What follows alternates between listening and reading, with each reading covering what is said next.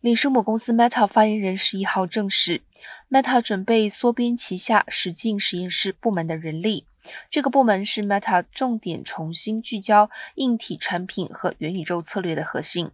脸书科技长博斯沃斯在每周会议问答时段告诉员工，相关的变动预计在一周内宣布，